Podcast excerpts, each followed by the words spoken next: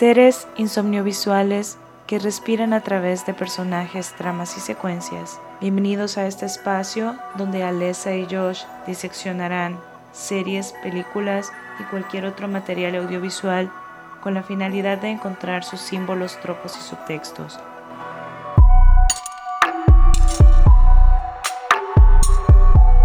Bienvenidos a todos los seres visuales que como cada semana tienen a bien escucharnos. Yo soy Alesa, estoy muy contenta la verdad de estar en otro episodio de Visuales Podcast y conmigo está como siempre mi co-host Josh. Saludos a todos, espero que estén listos para una nueva semana donde les traemos y continuamos por cierto con el especial de mes de marzo que es películas dirigidas por mujeres y hoy tenemos una dosis bien yin yang, una dosis, dos sabores completamente diferentes con respecto al cine que esperamos que les guste. Así es, como bien dijo Josh, hoy es de verdad que un episodio bien interesante porque a la hora de hacer las listas de las películas, qué bueno que no nos dimos cuenta porque de verdad que son géneros opuestos, pero que al mismo tiempo tienen mucha relevancia y tienen en común que realmente si nos ponen a pensar que una tal vez una más que otra o que sea más evidente, pero las dos propuestas son como que muy interesantes.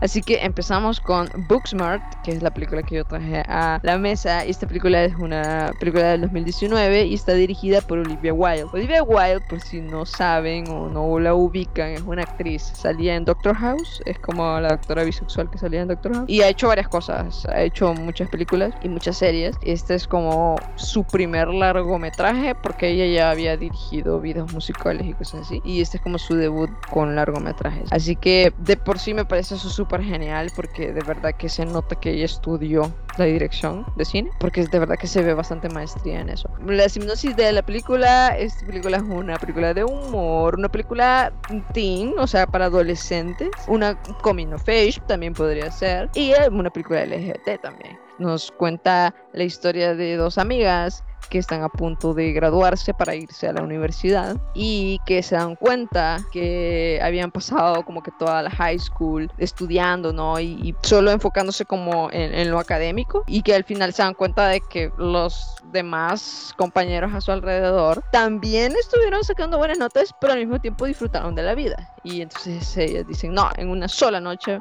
vamos a hacer todo lo que no hicimos en, en estos años. Personalmente, o sea, debo desde ya claro, yo disfruto esa película. Hace tiempo que no me reía de esta manera, a carcajada con una película y que no me sintiera culpable por reírme de algo, porque lamentablemente el cine de humor está lleno de este humor, por vaya redundancia, que es reírse de la gente, chistes racistas, homofóbicos, misóginos, de lo cual uno ya está harto, y ver una película donde cada chiste está bien pensado y no llega a ser a dañar a nadie y te da una libertad para disfrutar las cosas porque no es como, uy, esto no está bien, o uy, esto es racista, uy, esto es homofóbico. Esto que de verdad, de verdad que puedes disfrutar la película y eso es uno de los puntos más fuertes que tiene. Además, yo como un total nerd entendía a las protagonistas porque eso de, y pasa de concentrarte tanto como en tus metas, en el estudio, en cumplir con tus deberes y obligaciones, como que olvidas,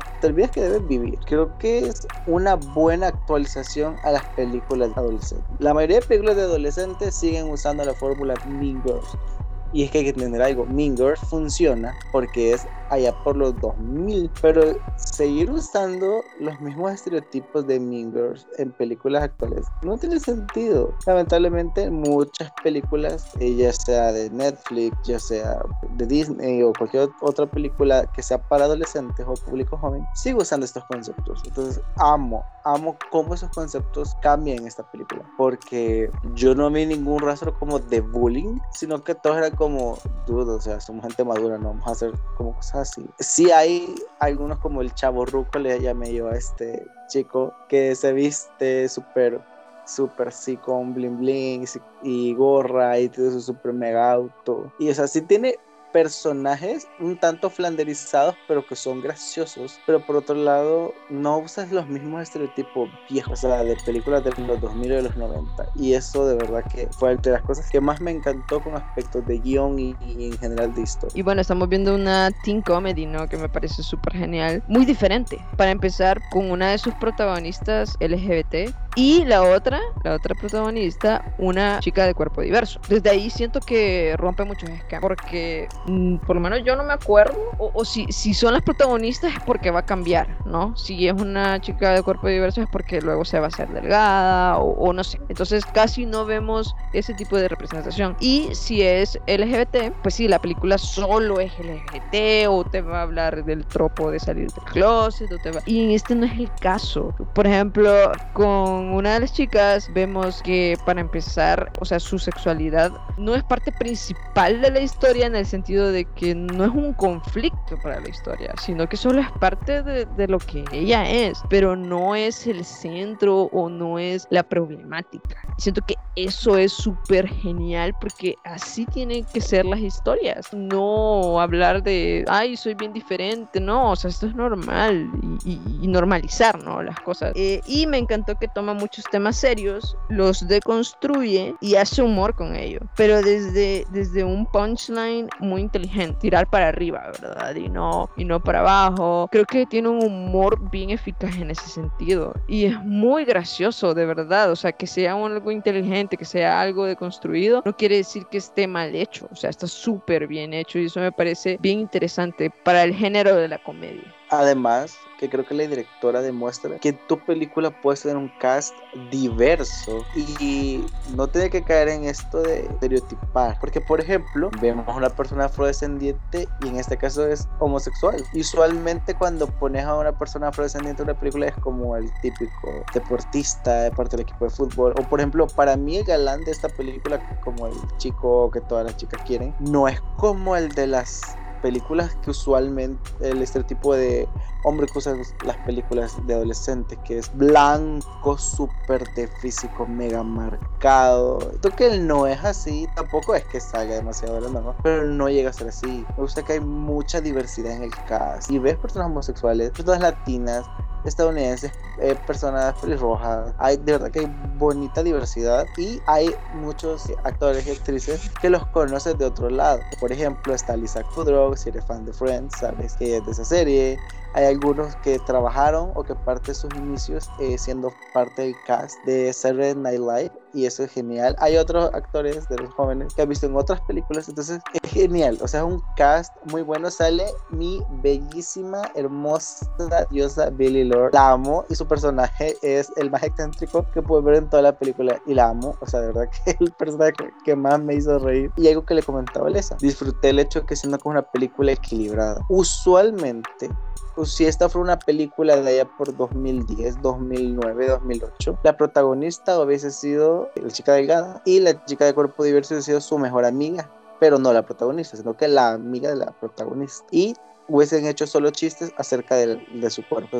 Porque así era el humor, o así es el humor de Malbus, que ya debe ir actualizando. O sea, me gusta que en esta película hay un equilibrio. Siento que a ambas protagonistas se les da el suficiente trasfondo, lo suficiente, la suficiente cantidad de chistes, de tiempo. No sé, se logra sentir que ambas son las protagonistas, no solo una o la otra, sino que ambas lo son. Y hablar de algo bien interesante que, por ejemplo, nuestras protagonistas vemos que tienen mucha conciencia social, pero eso no las hace perfectas. Inclusive vemos cómo tienen un prejuicio hacia sus compañeros, ¿no? De clase y les, y les ven de menos porque no han demostrado ser como académicos o, o no solo se han enfocado como a las notas, ¿verdad? A sacar calificaciones perfectas. Y creen que por lo tanto el conocimiento a ellas les da superioridad por lo que trae a la, mesa eh, algo bien interesante, que es la constante de construcción, ¿no? Que tú seas mm, consciente de varios movimientos sociales, no te exenta de poder ser una mala persona, o, no una mala persona, pues, pero una persona que tal vez tiene prejuicios. Eso me parece que es un estudio bien interesante, porque no las idealiza, o sea, no es como, ay, sí, nosotros somos bien wow, y entonces, pues sí, ¿verdad? Nosotros todo bien y ustedes todo mal. Hace complejo también a sus personajes, no solo los hacen las niñas,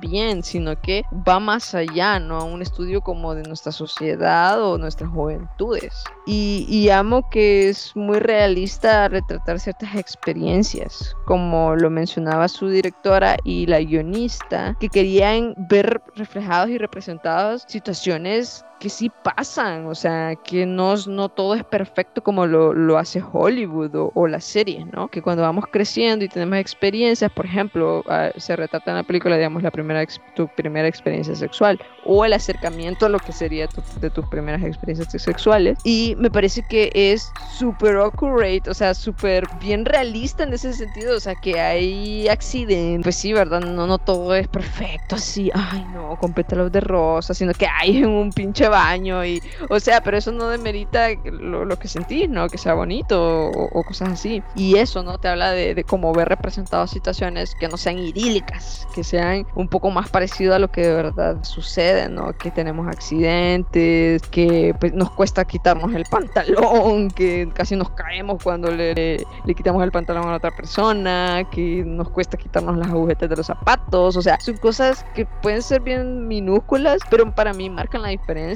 porque hacen que entonces las historias sean más empáticas, ¿no? Porque tú decís, ah, a mí eso me pasó, o sea, a mí eso me pasó, me ha pasado, y es normal y es bonito y, y no deja de ser, o sea, no lo hace imperfecto, sino que para mí esas imperfecciones son la, lo que hacen a los momentos únicos y, y, genuinos, ¿no? Sí, además creo que la película es muy entretenida. de verdad yo no la sentí, o sea, yo cuando vi, uy, ya terminó. Y creo que sí, tal vez no es el tropo más nuevo de personas queriendo llegar a una fiesta, pero es interesante cómo lo ejecutan. Además, es que de verdad que tiene momentos geniales. Tiene un humor, a veces es mucha crítica social en su humor y a veces es un humor muy random, muy extraño, pero, pero funciona. O sea, creo que es, esa película sirve como una introducción para las personas que ya entendieron que la mayoría del humor que se hace en Hollywood está mal porque solo se burlan de personas. Y, y aquí sí hay chistes sobre lesbianas, por ejemplo, pero la forma en la que se ejecutan y el empoderamiento de quién está haciendo el chiste,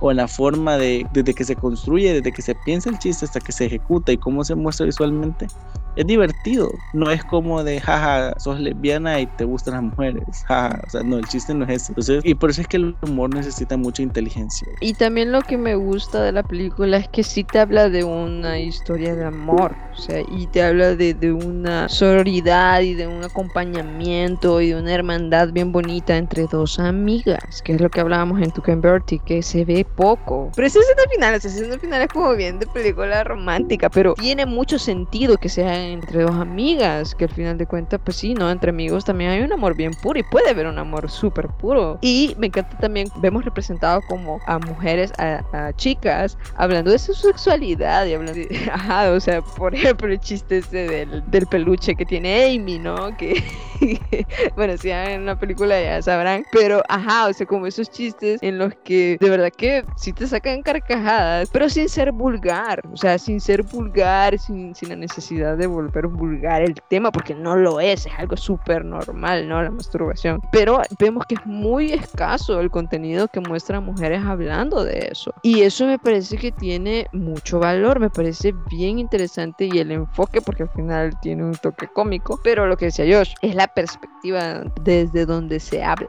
Eh, y sí, o sea, vemos estrellas ahí, pues si les gusta Saturday Night Live, de verdad que van a, van a disfrutar mucho, porque en ese entonces, porque me acabo de enterar el año pasado que ya se divorciaron, Olivia Wilde, que es nuestra directora, era esposa de Jason Sudeikis que es el director que sale, el director, ¿no? Hace el, el director aquí en la película. Sí, ajá, y él es parte, él es parte de Saturday Night Live. Por eso es a muchas personas de Saturday Night Live, porque ella es la, era la esposa, ¿no? Entonces, eso está como bien interesante. Me gusta eso, lo que hablaba Josh de la diversidad. O sea, vemos a un cast diverso, pero genuinamente diverso, como si fueras a cualquier escuela de Estados Unidos hoy en día, porque la, hay diversidad en todos lados. Acá también. O sea, en todos lados ves diferentes tipos de color, diferentes formas de cuerpo y creo que es bien genial eh, cómo lo puntualizan en esta película porque no siento que es que, que, recurra a estereotipos porque eso es bien fácil ¿no? en las historias recurrir a los estereotipos que es algo que hace, hacía mucho Mengers pero lo que sé yo ya no estamos en esos en esos tiempos no para hacer ese tipo de comedia y que sí al final de cuentas hay cierta parte de verdad en los estereotipos porque no lo vamos a negar pero no es todo no no no es que una característica sea lo que describa al 100% a una persona es en el, nombre. en el mundo de las series y es un término que inventaron los fans de Los Simpsons, la flanderización. La flanderización es cuando un personaje, usualmente en una serie, pero puede pasar en una película, la característica más notoria del personaje es todo lo que es. Como por ejemplo sería como que en Mean Regina todo lo que es es una perra y eso es todo lo que ella es. No tiene sentimientos, emociones más allá de ser una perra. No tiene trasfondo. O sea, la flanderización. O sea, es un ejemplo de a lo que podría haber sido Regina. O que, ah, ah, otro, ah, ejemplo, ok. ah, otro ejemplo. Sería como por ejemplo dentro, dentro de la serie de Los Simpsons llegó un punto donde Nelson Mons, que es como este niño que hace bullying, dejó de tener el trasfondo y todo esto de lo que implicaba ser un niño pobre y el bullying, sino que llegó a ser solo el personaje que se reía de lo demás. Eso es flanderización, cuando un personaje tiene un único elemento y es todo lo que tiene y no le dan trasfondo. Y eso, y eso me gusta de esta película, que no sentí eso, sentí que cada personaje es muy diferente. De hasta personajes muy secundarios sabes un poquito y eso es muy interesante. Y también cómo se manejan los conceptos de belleza, porque esta chica de, de, de la, una de nuestras protagonistas está enamorada, no es hegemónica al 100%, porque no es la típica chica blanca, cabello liso, bonita a lo europeo, sino que si es blanca, no lo vamos a negar, pero su belleza es muy diferente, incluso es muy masculina, tiene tatuajes, se viste de manera diferente al, estereotipo, entonces me gusta incluso esa pareja que se crea al final porque es diferente, o sea, eso me gusta, o sea, de verdad que es una película que se nota que conoce cómo es la sociedad, al menos la estadounidense, pero que representa pues, la diversidad y la realidad que se vive. Ya no estamos viendo películas de chica minger, mala, de chico que juega en el equipo de fútbol, que hace bullying al inteligente, porque aquí, y eso me gusta, tampoco vi bullying al 100%, o sea, no vi nada que se considera como aquí le está haciendo bullying a alguien, sino que es más como la forma en la que se molestaba y convivían ellos, pero nunca sentí como bullying tal cual. También habla, es que habla varios temas bien interesantes, por ejemplo, Molly, que es nuestra chica, nuestra protagonista de Cuerpo Diverso, vemos como hasta le hace slut shaming a otra de, las, de los personajes, Triple A creo que se llama en bueno, así le dicen. Y, y eso es una cuestión Sí, también de, y eso es una cuestión también de que ella como que también se une a este grupo de personas de que le hacen slut shaming a esta chica simplemente porque tuvo relaciones con tres eh, chicos a la vez, o sea, y, y consensuados, porque hablan- vemos que ella lo dice, esto fue consensuado, todos nos la pasamos bien. Exacto, todo bien, pero y ella no tiene prejuicio con eso, pero los demás a su alrededor sí. Entonces, y vemos que Molly, que a pesar de que es feminista y todo eso, también tiene esos fallos, ¿no? También no está deconstruida en esos otros lados. Y me parece tema bien profundo y bien interesante de analizar, que no están puestos al azar, sino que van con esta finalidad, ¿no? De que todos nos pongamos a pensar como más allá de, lo que estamos viendo, ¿no? Entonces eso me parece genial. Quiero hablar de la escena de las muñecas. ¿Qué escena más matada de risa? O sea, de verdad, toda la película es matadísima de risa, pero esa fue la escena donde de verdad yo, de verdad yo sí me, me carcajé, o sea, qué bárbaro. Además de que el trabajo de, de animación también es súper bueno y costoso se, no, se ve, pero me encanta como en una situación para hablar del, de lo misógino, ¿no? De los diseños de las muñecas, pechos enormes, piernas larguísimas, sin balance en el centro, ¿verdad? Como cuando dice Amy, no tengo estas proporciones, no, o sea, son súper irreales y, y ni siquiera tengo, tengo un balance en mi centro como para levantarme, ¿no? Es un simbolismo para hacer denuncias a cómo está sexualizado el cuerpo femenino, ¿verdad? Y cómo se dibuja y cómo se manufactura, ¿no? Solo por la, desde la vista masculina. Me parece wow, o sea, me parece una forma súper inteligente y al mismo tiempo súper matada de risa de hacer esto. O sea, de verdad, no sé, ¿qué opinas de esa escena? Personalmente no sentí tampoco la gran animación porque es porque esto pero para el presupuesto que supongo que tuvo que haber tenido la película lo manejaron bien sí fue graciosísima lo es que lo estaba con mi mejor amiga y ella ese tipo de animación como es no es stop motion al 100% pero por la forma que tenía como que le dan nervio y miedo ese tipo de animación así que fue como ok tapate los ojos. Pero fue graciosísima. El contexto de cómo se llegó también me pareció divertido. Principalmente porque bueno yo nunca he probado ningún tipo de sustancia aluc- alucinógena pero cualquiera creería que si es la primera vez de alguien. Además tengo la pequeña teoría que cuando uno uno es ignorante cuando se asustaron porque dije que la vitamina les había caído ya pensaban que era droga y como se asustaron el, el hecho de que Billy les dijera a ellas como ah sí sí, y les di drogas, que eran fresa. Y ellas se asustaron al momento, exactamente ella tuvo que decírselos para que empezara el efecto. Entonces yo creo que quizás fue su gestión, quizás. Pero indiscutiblemente, sea mi teoría cierta, graciosa la escena. Además, amo como la otra se cada vez hace como más tonta y empieza como a tocarse sus piernas de muñeca. Y es que es muy graciosa, es muy extraña, porque si sentís que es como la escena más random de toda la película, pero sentí, o sea, pero cuando la analizas, y como dice Alessa, es una denuncia que está haciendo, se está hablando de un tema social de una forma graciosa, sin tampoco tirarte el, eh, sin burlarse del tema, pero tampoco sin darte una cátedra al respecto. Creo que esta película logra balancear bien el humor de los temas que quiere hablar. Y esto es muy importante. Y no deja de ser una buena película con, con algunos mensajes feministas. A comparación, por ejemplo, de la película Black Christmas que salió en 2019, dirigida por una mujer. Mi único problema con la película fue de que a veces, con llevar el equilibrio entre el género de la película y el mensaje que quiere dar, a veces la gente cae más en un discurso que parece como que literalmente fuiste a una clase. Como regaño, ¿no? Como un regaño, exacto. Entonces, me gusta, o sea, y yo quedé como, uy, qué difícil es mezclar mensajes súper serios y buenos, que están positivos en lo que yo creo, con una película de un género diferente, que en ese caso, de la que les cuento de Black Christmas es terror, no lo hacen bien, pero en esta sí que es humor y temas serios, pero no te está burlando del tema, te estás riendo de, otras de otras cosas. Eso es muy bueno. Para los hombres, así sin H y como V, que dicen, no, las mujeres ni dan risa, no, es que ustedes no están sensibilizados o solo piensan que se quedaron con ese humor. Ese tipo de humor como a lo American Pie, así de, te peguen los testículos, jajaja. Exacto, o un chiste misógino, jaja, qué chistoso, porque es verdad, las mujeres están, locas. O sea, no, sino que no está construido y por eso no, se te hace gracioso. O porque de verdad te quedaste estancado en este humor que de verdad que lastimó más que, o sea, la, la risa fácil. Porque miren, la risa fácil son los estereotipos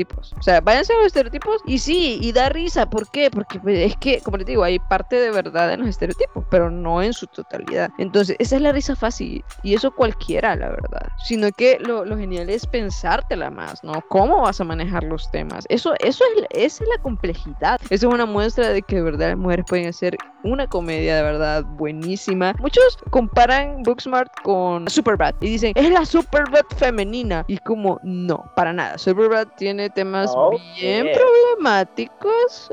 ¿Y sabe también por qué? Porque en una de nuestras protagonistas, que es Molly, la, de la chica de cuerpo diverso, es hermana del, del actor de Superbad. y también por eso. Sí, de Jonah Hill. Ella, es no sé qué Hill. Ajá. El apellido de Hill. Entonces ella es hermana de él. Y, y no, para mí no es así. Para mí esta película es única tal cual es. O sea, tiene un humor único, tiene una forma de abrir, de, de transgredir muy única. Y quiero, quiero que se reproduzca más de esto. Yo solo lo he visto en un Breakable Kimmy Schmidt, algo así. Algo que creo que podría traer a colación hablando de esto de como el humor de mujeres. Hay que entender algo. Cambiar el género de los protagonistas, para empezar, no hay humor de hombres ni de mujeres. O sea, humor es humor, primero. Segundo, lamentablemente mucha gente cree que, ah, entonces se va la película, pero con mujeres ya es humor para mujeres. No. Por ejemplo, el año pasado salió American Pie, pero esta vez el cast era de chicas y como estas chicas querían perder la virginidad antes de la fiesta de graduación y toda la, la misma película American Pie la primera de hombres pero con mujeres y qué mal trabajo y qué perezoso los guionistas todo lo que hicieron es ok si un hombre le pegan en las bolas le duele mucho. Entonces, ¿a quién está? Como son mujeres que le peguen en un seno. Y jajaja, un dolor horrible. O sea, y literalmente son los mismos chistes de la primera película, pero ejecutados de manera como de ¿cómo le dan risa a una mujer? Y no funciona. O sea, hay que entender algo. El humor se piensa, se trabaja. Un chiste lleva desde lo visual, de cómo preparas el chiste, si lo vas a alargar, qué tanto lo vas a mantener, lo vas a reutilizar más adelante de otra manera. O sea, amé este momento cuando están dentro del, del auto con el señor depredador horrible de las pizzas y hacen como una, una larga pausa o sea, a mí los chistes que son pausas largas se me hacen muy graciosos. O cuando van con el director y el director no haya ni de qué hablar. Hay un gran momento, como, como un minuto, donde no dicen absolutamente nada. O sea, gracioso. Un chiste se piensa. Y lamentablemente, la mayoría de hombres que dirigen películas de comedia son gente traga. Y que parece como que le preguntan a sus amigos en la borrachera: Oye, men, ¿qué chistes se te ocurren para mi película? Y como que les dan los chistes más básicos o copiados de otras películas también. Es muy impresionante porque lamentablemente no le dejamos a las mujeres que hagan sus chistes, por así decirlo. Pues creemos que todos los hombres son los únicos que saben de comedia. Cuando es así, hay mujeres comediantes que son buenísimas. Totalmente de acuerdo. Así que de verdad vean Booksmart. Se la van a pasar un buen rato. Les va a dejar pensando un poquito también. Y siento que te vas a sentir representado también. Si eres LGBT o, si eres una persona de cuerpo diverso, o si eres una persona morena, si eres una persona afrodescendiente. O sea, te vas a sentir bastante identificado y creo que eso pasa poco hoy en día. Y ahorita está empezando a cambiar, pero es bien necesario sentirte, oye, oh, yo, yo, yo me vi, o sea, yo soy así, yo me veo así, yo me visto así, yo tengo ese color de piel, yo, eso es bien bonito porque te hace sentir de verdad que menos solo en el mundo también. Y eso tiene muchísima importancia. Es que de verdad, vean Booksmart, uh, podríamos hablar de mil cosas porque la película da para mucho, pero de verdad, véanla, eh, está en Netflix, pero creo que para Estados Unidos. Así que usen un VPN, VPN se llama, ¿verdad? Ajá, un VPN o algo.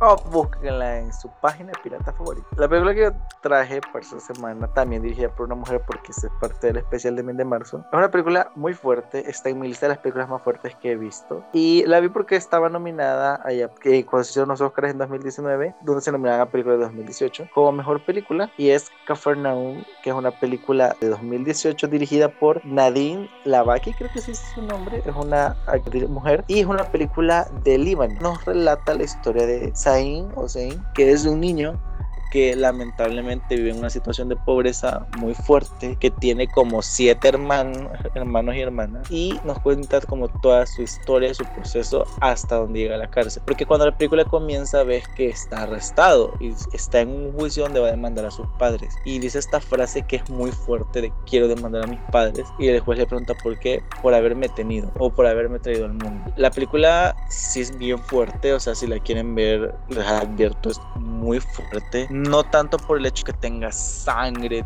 tripas.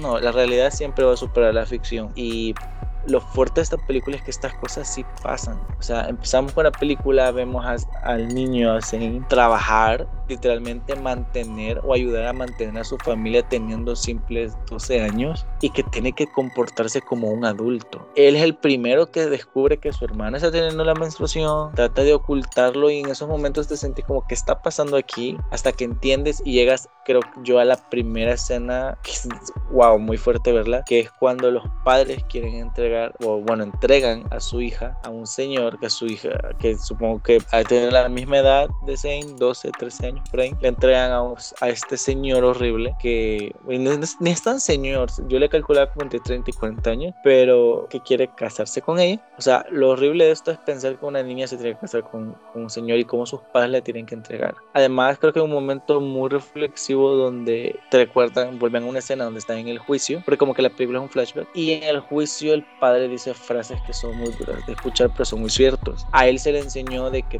él como hombre tiene que buscar una mujer, casarse y tener hijos, porque los hijos son frutos, son bendiciones y son también eh, que al tener hijos uno puede estar mejor, puede vivir mejor, porque son como una inversión. Y creo que el principal tema de la película es el hecho de ¿para qué traer hijos al mundo a sufrir? O sea, creo que es uno de los principales temas de la película y el menos el que a nuestros contextos latinoamericanos deberíamos traer. O sea, de verdad que solo hasta la escena donde están, ves como Zayn quiere impedir que entreguen a su hermana y e igual al final no lo logra, es realmente fuerte, porque pensar que eso pasa todos los días en diferentes partes del mundo, incluso en Latinoamérica. ¿Quién no ha escuchado una historia de alguna madre que entregó a su hija para pagar la renta o cosas así que sí pasan en Latinoamérica? Ah, el inicio de la película es, de entrada, no titubea nuestra directora en, en hacerte saber que lo que vas a ver es no es un cuento de hadas, pues no es, no es algo bonito, pero es algo real. Ojo, que eso no va peleado de la estética, porque creo que si bien es cierto nuestros escenarios son lugares de verdad que con extrema pobreza, no deja de estar súper bien ejecutado a nivel de fotografía, a nivel... Y podrías decir, ah, es bien fácil, es como hacer un documental. Mm, no siempre, porque podrías caer en lo que ya hemos hablado de revictimizar o, o como, no sé, como que se vea demasiado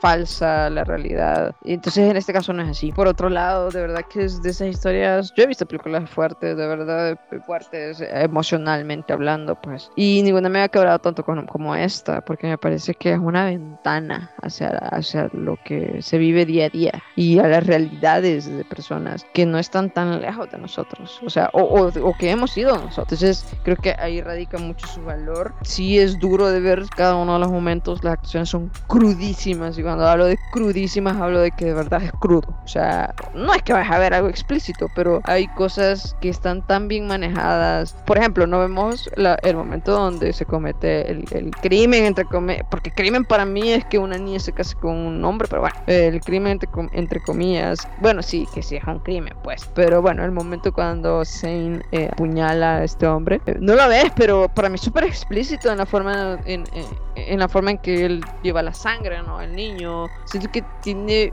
maneras bien inteligentes de llevar situaciones muy fuertes, hacerlo también muy contundente pero no hacerlo morboso, porque eso es otra cosa, que estas películas caen en este tropo de hacerlo morboso o victimizar, sobre victimizar, ¿verdad? Las cosas, o poner justo la música más triste en el momento más triste para que tú llores y, que sean manipuladores, ¿verdad? Lo que hablábamos en el episodio pasado, la manipulación, que eso hace mucho Pixar, por cierto como la manipulación, ¿no? De decir, ay, no, aquí te voy a hacer llorar y te voy a, te voy a hacer llorar porque te voy a hacer llorar. Y es como, no, no me manipule, yo voy a llorar si yo quiero llorar. Si, el, si la escena es genuina y me remueve y me conmueve como para llorar. Y siento que esta película lo tiene, tiene todos esos factores. Siento que es muy realista, muy pura en ese sentido de que no, no te manipula, o sea, sino que solo te da un vistazo a la realidad y te lo presenta y te destroza, pero que también al mismo tiempo, como bien decía Josh, no te pone villanos, te ponen simplemente, esta es la realidad,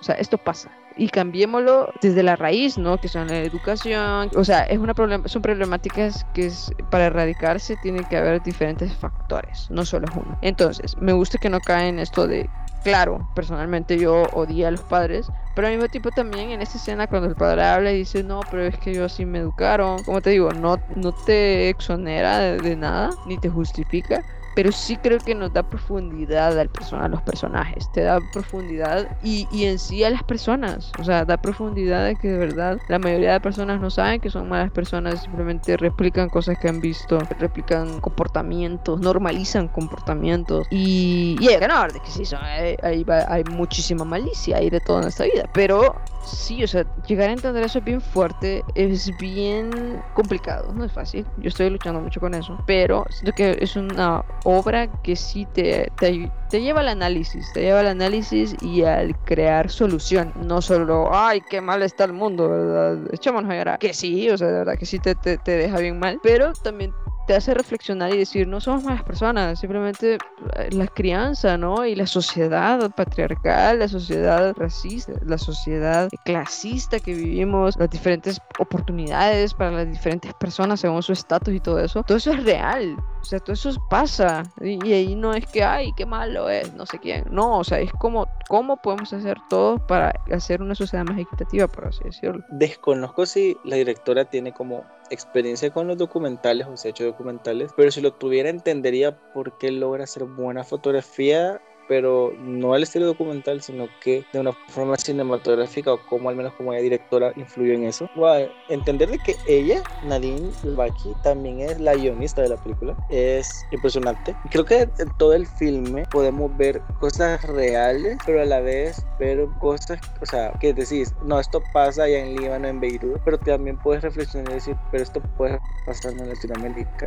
O sea, ese niño puede ser cualquier niño que alguna vez hemos visto en la calle, cualquier niño que alguna vez vimos pidiendo afuera de un lugar. Creo que el, el niño actor es, que también se llama así en real, es buenísimo. Y obviamente alcanzar ese nivel de actuación tan bueno, obviamente la directora, directora tuvo que... Pero es que es tan bueno y todo el cast es bueno, pero Zane lo logra hacer tan bien. Y es que cuando está triste, y hay unos momentos, por ejemplo, cuando. Ay, esta escena horrible, cuando les echan candado y le, literalmente lo tiran a él a la calle, a él y al bebé que estaba cuidando. Hay una escena donde, como que él quiere llorar, pero se nota que él se lo está guardando porque no puede llorar, o sea, pensar que él nunca ha tenido tiempo de llorar, de ser un niño, porque siempre ha tenido que actuar como un adulto para ayudar a su casa. Y es muy inteligente, claro, pero es la astucia que él necesita para sobrevivir allá afuera. Y cuando, por ejemplo, se pone a vender, no droga, no llamémoslo drogas, pero es como este menjurje extraño que hacen con medicamentos y agua. No lo puede juzgar porque necesita hacer algo para sobrevivir, porque si no se va a morir de hambre. Y creo que otra historia muy buena es pues la, la, esta mujer inmigrante que está trabajando, que tiene papeles falsos y que al final termina siendo arrestada lamentablemente, pero también muestra cómo, o sea, el ser inmigrante es difícil en cualquier país ser madre soltera todavía más. Y creo que eso te recuerda indiscutiblemente seas alguien que viene, de, por ejemplo, de África y llegues a, a Beirut, o eres una persona latinoamericana que llegue a Estados Unidos, o una persona, no sé, de, de Francia que llegue a, a Inglaterra, por no importa de qué inmigrante seas, siempre te van a tratar mal. O sea, y es muy difícil salir adelante siendo inmigrante. Además, si te pone a pensar como en tus privilegios, pero al mismo tiempo es como un ¿y qué estoy haciendo yo? Creo que esta película también habla mucho de la importancia de la educación sexual, porque estos señores están teniendo tantos hijos y al final solo los usan para trabajar, los explotan o para canjearlos por dinero o gallinas porque la niña literalmente la cambiaron por gallinas y comida. Y, y, y, pensar que el papá, la única opción, entre comillas, o al menos desde su contexto de vida que tenía para darle a su hijo una buena vida, era entregarle a un señor que lamentablemente en la película fallece porque no aguantó, obviamente su cuerpo no estaba listo para mantener relaciones sexuales con un señor que a saber que también qué cosa le quiso hacer. Pero tiene momentos donde sentís que el que el personaje protagónico fue feliz. Momentos donde como que los problemas se pararon. Pero hay una escena donde se está como bañando con el niño con una manguera y hasta él se ríe. Siento que estos momentos donde en medio de toda esa oscuridad encontró un poquito de luz. Siento que es un estudio a nuestros privilegios y al mismo tiempo a crear una una solución o a, ser parte de, la solución, aunque sea tu granito pequeño de arena. Porque bien lo decía Josh, o sea, de verdad que no está muy lejos. Vamos a ver los penales de acá. Yo, muchos de los cárceles de allá se me hicieron muy parecidas a los penales que, que, hay acá, ¿no? Y, y mucho de, de, de, la infraestructura de ahí. Entonces, sí, o sea, no estamos lejos pensamos que porque tenemos una casita que aunque sea es pequeña, pero igual, o sea, es un techo. Que ojo, que no estoy diciendo que solo son los únicos problemas que pueden haber, pues la salud mental también es otra cosa y así, ¿no? Pero siento que sí es una reflexión bastante importante que se debe hacer, a de verdad hacer algo, o sea, de verdad, no sé, buscar alguna organización o, unirte al grupo, que no lleguen como, ay, aquí venimos nosotros los blancos a salvar a, a... no, sino que de verdad una ayuda genuina, ¿no? algo que es bien fuerte, que es la historia de esta mujer etíope. No entendí. Como que ella, a pesar de que estamos en el año en el que estamos, porque según yo esta película es, pues sí, no el año en el que salió, digamos, o sea, su realidad está ambientada en 2017, 18, 19, ¿no? Ahora, no entendí. O sea, ella tenía que buscar empleadores que, que fueran como sus amos. Sí, por lo que yo entendí, eh, tiene que ver algo, no es literalmente la palabra esclavo, pero de que las leyes allá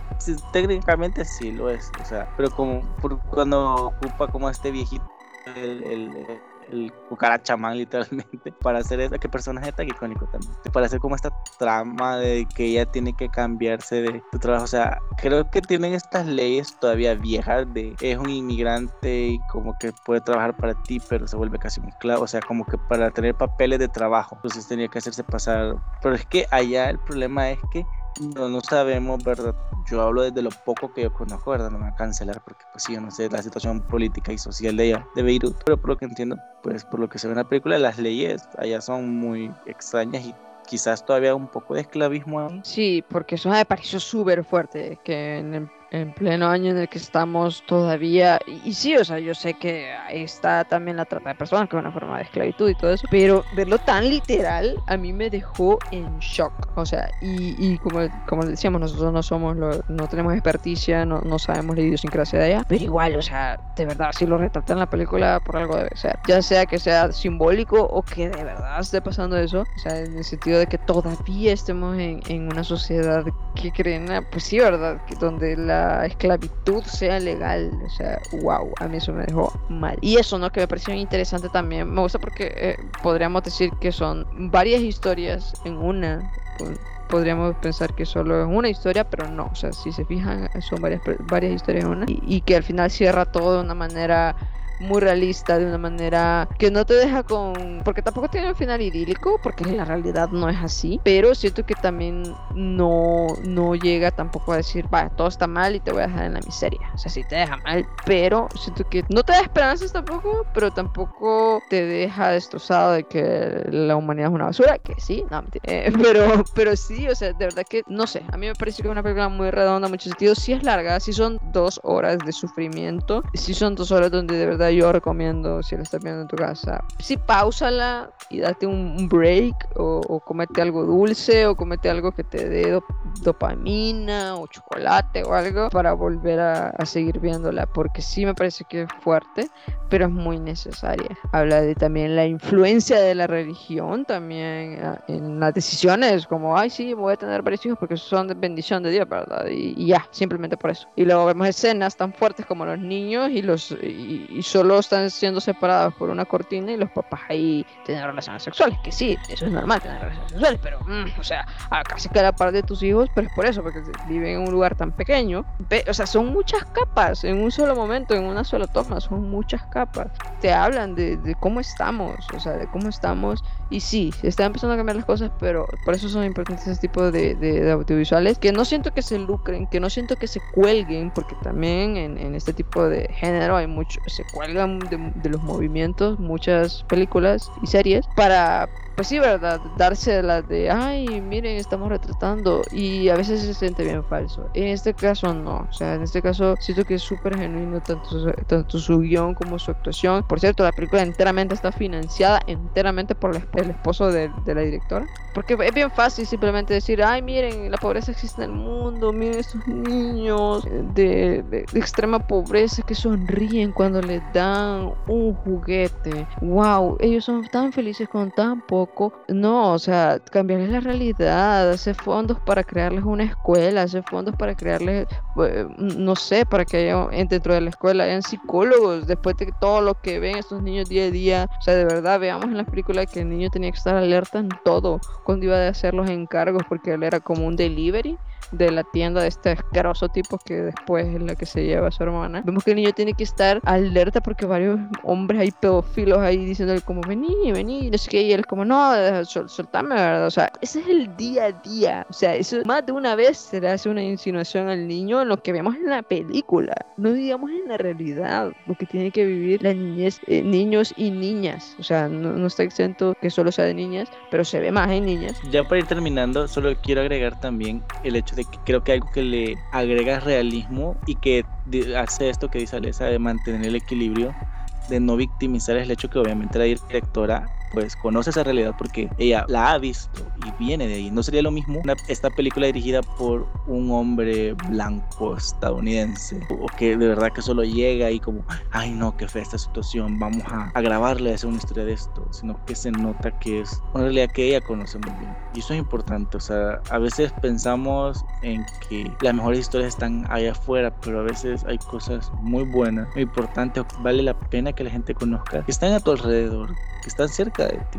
Wow, de verdad que ese niño lo admiró, le admiró la historia, me identificó en algunos aspectos con el personaje. El hecho de que no tienes infancia, no que tienes que ser un adulto, tienes que estar alerta, como dice Lisa, todo el tiempo. Y también incluso el hecho de que él sabe que en su mundo nada es gratis. Porque cuando la gente le quería regalar algo, él era como, ¡ay! Como que lo agarro no lo agarro por eso, porque sabe que pues nada es gratis y que la gente pues pide algo a cambio. Todos tenemos, todos tenemos como ventaja y desventaja en nuestra vida, pero siempre va a haber alguien que va a estar peor que uno. Eso es una cosa que siempre me ha dicho mi abuela y siempre le he creído. Siempre va a haber alguien que está peor que uno.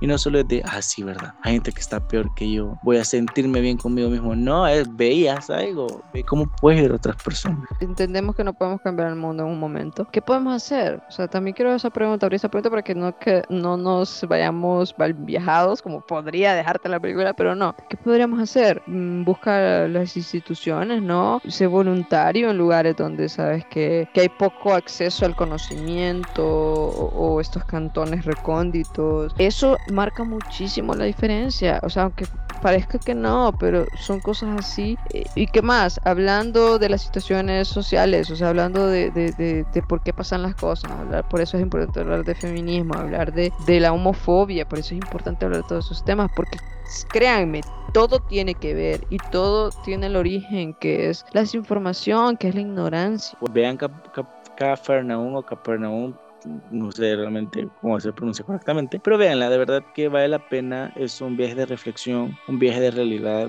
deberíamos dejar de ver las vidas humanas como objetos, como motivos de inversión, de qué puedo sacar de ellas como negocio. O sea, la frase que dice este señor de por 500 dólares o menos consigo un, consigo un niño, es como, wow, o sea, si te pone a pensar lo feo que está el mundo pero creo que es responsabilidad de todos ver qué podemos, cómo podemos aportar, qué podemos hacer. Esas son las películas que yo por este podcast, de verdad que es curioso porque como les dijimos, primero una livianita, divertida, que sí también es de reflexión, pero te la pasas bien y una donde te la pasas mal, pero, pero vale la pena ver, o sea, es muy, muy interesante. Solo antes de despedirnos, la sección no sé, ¿les algo que quieras recomendar o desrecomendar? Va a sonar extraño lo que voy a recomendar, pero me, lo estoy viviendo y lo estoy disfrutando. Y es, pues, estaba escuchando un audiolibro, se me ocurrió esto de empezar a oír audiolibros y estoy escuchando el, el, audiolibro de Don Quijote de la Mancha, que es uno de mis tres libros favoritos. Mis tres libros favoritos son literalmente El Principito, Don Quijote de la Mancha y Drácula son como las obras que más amo y Don Quijote es icónico de verdad. Una de las primeras obras que parodió algo, que inventó, no inventó el 100%, ¿verdad? Pero que empezó a usar esto de parodiar otras cosas y es una historia hermosa y de verdad es entretenida, lean el libro, si no pues escuchen el audiolibro. A veces es mejor el audiolibro porque entendés un poquito más la pronunciación de las palabras, porque usan un lenguaje muy, no antiguo, pero un lenguaje muy diferente. Pero escuchen el audiolibro de verdad, está en YouTube. Hay un señor que los, los narra y los sube. Apoyen su canal, de verdad. Este no recuerdo el nombre, pero búsquenlo de verdad. Y es bien entretenido, de verdad. Eh, ¿Qué, obra de arte es Don Quijote de la Mancha? Ok, extraña recomendación. Pero bueno, yo quiero recomendarles un canal de YouTube. Es el canal de Lindsay, Lindsay Ellis. Así, Lindsay Ellis. Y ella es una youtuber que estudió cine y se especializa en, en guion, creo yo. Y bueno, el, el, canal va de señalar tropos, de señalar como arcos y de hacer como una conciencia de cómo los estereotipos y todo eso han estado marcados en la historia del cine. Y lo hacen con ejemplos tan burdos como, por ejemplo, ¿qué tiene de homosexual Michael Bay? Y es como nada, pero ella empieza como a deconstruir y hablar como de este machismo tóxico que hace este señor en el cine y del lo capitalista que es, con ejemplos que son bastante entendibles, o sea, es una, son, son videos que de verdad no se te hacen pesados, es bastante fácil comprender o él lo explica de formas y con ejemplos sencillos para que no se nos haga como muy pesado y que podamos entender de la mejor forma. Así que de verdad, búsquenla, ella sabe mucho de cine, yo he aprendido muchísimo de lo que sé y de cómo analizar una película por medio de ella. Bueno, si entienden inglés, búsquela porque ajá, lastimosamente no están subtitulados sus videos y ella Estados Unidos. Ha sacado libros incluso ella de, de, cine, o sea, como de el feminismo en el cine o cómo implementarlo y cosas así. Y cómo detectar cuando hay misoginia en el cine, que eso es bien interesante. Así que de verdad, busquen Liz, Lindsay Ellis, se llama, así que véanla. Muchas gracias por escucharnos, de verdad esperamos que les haya gustado el capítulo. Ven estas películas, de verdad que son diferentes, extrañas, raras, porque son no tan convencionales, pero, pero vale la pena ver. Además apoyemos el cine donde mujeres dirigen, películas dirigidas por mujeres. Nos pueden seguir tanto en Instagram como en Facebook como en Visuales Podcast. Ahí estamos subiendo a principio de semana de las películas que vamos a hablar para que ustedes las vean y luego vengan a este capítulo y que no se vayan a tragar un spoiler. Eso y bueno, en mis redes sociales personales eh, me pueden encontrar en Instagram como arroba bajo y en Twitter como arroba alesacerna. ¿Las redes de Josh? Pueden seguirme en Instagram como arroba josh-cat99. Bien mis fotitos. Y pueden seguir mi organización como arroba espacios sb únanse a nuestro club de cine. Tenemos uno muy interesante. Únanse. Y pues solo nos queda recordarles que si tienen insomnio vean producciones audiovisuales principalmente si están dirigidas por mujeres o hablan de realidades muy diferentes. Vale la pena apoyar el cine. Así que muchas gracias y nos vemos la siguiente semana aquí en Insomnio Visuales Podcast. Bye. Bye